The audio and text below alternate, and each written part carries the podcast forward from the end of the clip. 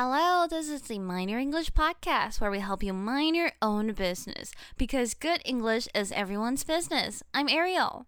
And I'm Harvey. Today we're going to talk about why lots of people prefer working in the coffee house and what social facilitation effect is.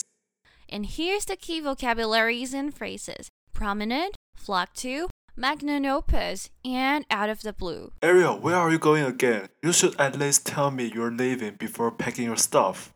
Uh, uh, I'm just, I'm just going to a new coffee house around here. I cannot count the times you visit a coffee shop within this month.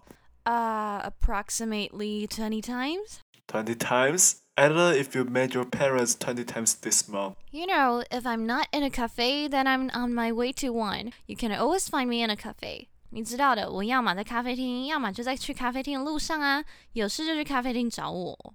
Don't tell me you're comparing yourself with Peter Altenberg, the prominent figure in Austrian literary.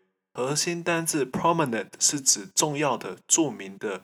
例如，Peter Altenberg 是奥地利文坛上响叮当的人物。Peter Altenberg is a prominent figure in Austrian literary.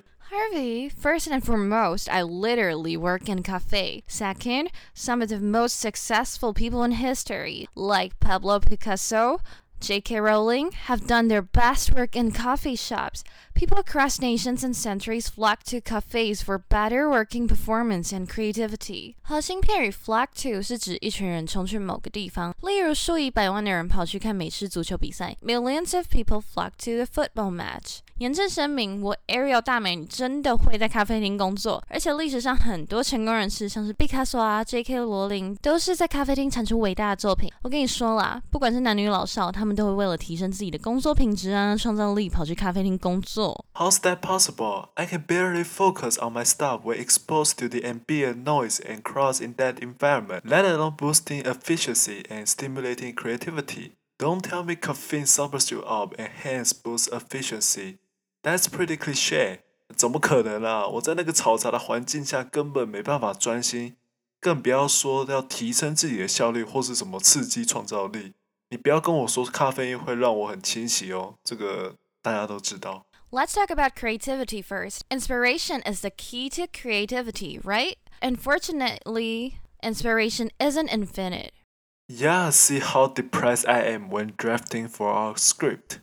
We're often told that give yourself a break if you can come up with something. Why do you need a break?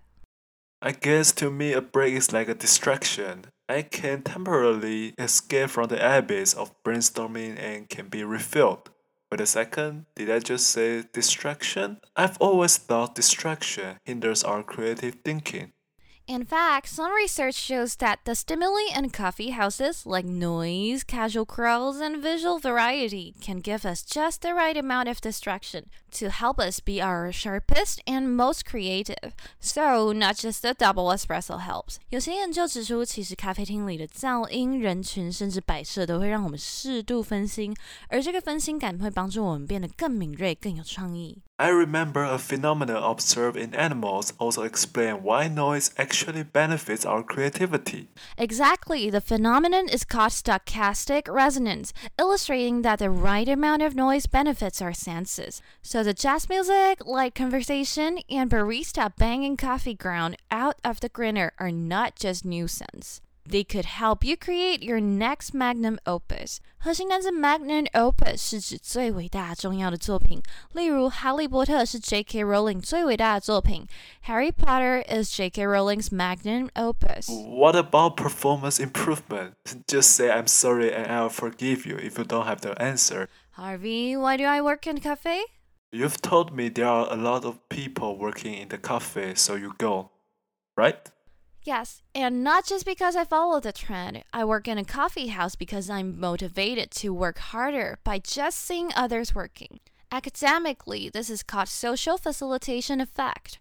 An effect refers to improvement in performance induced by the real, implied, or imagined presence of others. 哎，我不是因为跟风才去的，好不好？我去那边是因为我觉得看到别人在工作，我就会更努力的工作。 这在学名上叫做 social facilitation effect，就是说你只是仅仅看到别人或是幻想别人在做某件事，就可以刺激你去做这件事，甚至提高你的执行力。 A 2016 study also backed up this idea when researchers asked participants sitting next to each other in front of a computer to do a task on the same screen. The study showed that simply performing a task next to a person who exerted a lot of effort in a task will make you do the same. I bet a lot of folks have been in this situation. You go to a cafe, all pumped up to work hard, but once you take a sip of coffee, it just doesn't feel like the right moment to start working. Next thing you know, you're caught up in playing with your phone, and then out of the blue,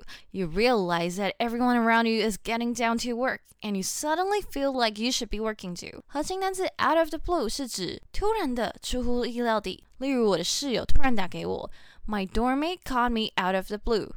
Harvey? Harvey, what what are you doing? I have just decided to live in coffee shop to boost my performance and creativity. You can find me in the cafe. Recap the vocabs and you can become the cafe resident. Uh, okay, so prominent means very well known and important. For instance, Peter Altenberg is a prominent figure in Austrian literature. Flock to means to move or come together in large numbers. For instance, millions of people flock to the football match. Magnum opus means the most important piece of work done by a writer or artist. For instance, Harry Potter is J.K. Rowling's magnum opus. Out of the blue means unexpectedly. For instance, my doormate called me out of the blue. So that's all for today. See ya! See ya!